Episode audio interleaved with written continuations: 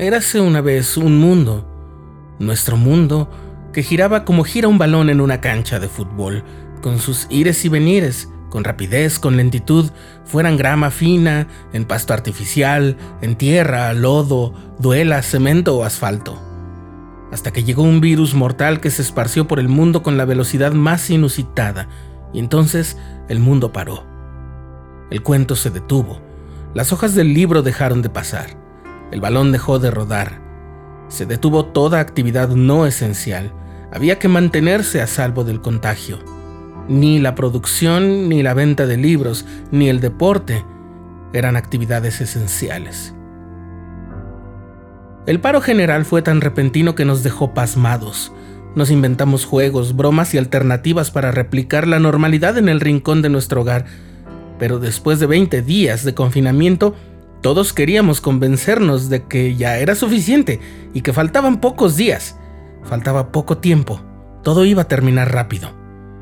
El pasmo y la gravedad pudieron ser vislumbrados por algunas mentes privilegiadas que pudieron asomarse a contemplar la magnitud de lo que estaba por venir y alzaron la mano no solo para mostrarnos ese terrible pronóstico, sino también para compartir un poco de su mundo y talento a fin de que pudiéramos pasarlo un poco mejor.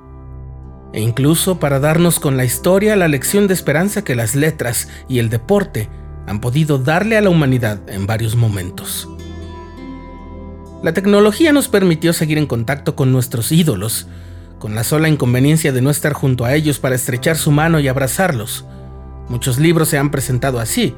Con el paso de los meses, desarrollados los protocolos y como producto del apremio económico, se comenzaron a retomar y se han llevado a cabo los torneos de la gran industria del deporte espectáculo, como se ha podido, gracias a los recursos, la infraestructura y el personal que tienen todas las instituciones y los clubes de cierto nivel pero no ha sido así para todos.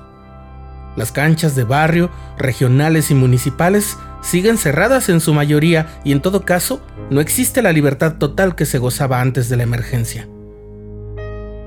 A pesar de todo ello, seguimos atados. El mundo sigue siendo un lugar peligroso para todos, especialmente para ellos.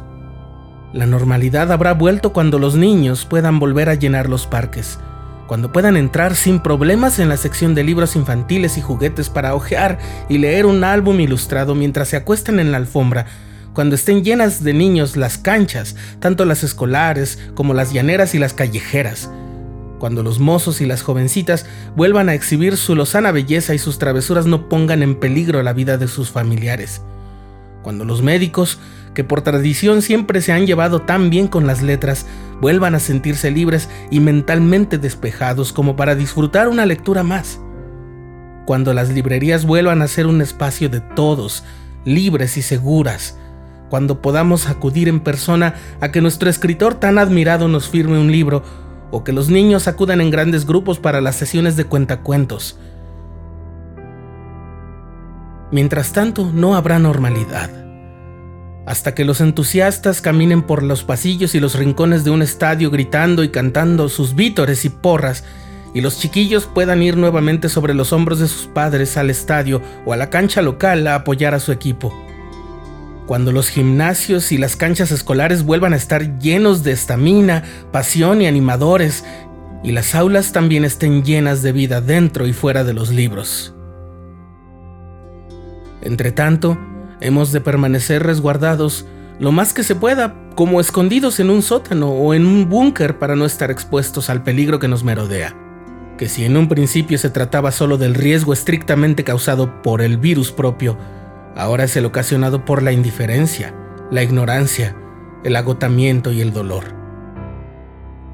Ahí es donde el deporte y la literatura pueden ayudar la disciplina y la pasión que surge de uno, junto a la profundidad y la belleza que la otra es capaz de suscitar, aún sacándolos de los asuntos más duros, pueden brindarnos algo de esperanza. Esa esperanza se debe cuidar, atesorar y mantener viva, ardiendo como la llama que viaja por el mundo para hermanar a la humanidad en el deporte. Esa esperanza en que siempre podemos ser más solidarios, más conscientes y generosos con el otro, más apegados a la vida y a la calidez humana, menos indolentes y un poco más solemnes. Hemos de mantener viva esa esperanza y ardiendo en cada momento, como el tesoro más valioso que nos habrá de ser útil allá, al otro lado de esa montaña que llamamos pandemia, y cuya cúspide alcanzaremos antes de caminar cuesta abajo hacia lo que tal vez un día podamos llamar normalidad. Hasta entonces, no habrá final feliz.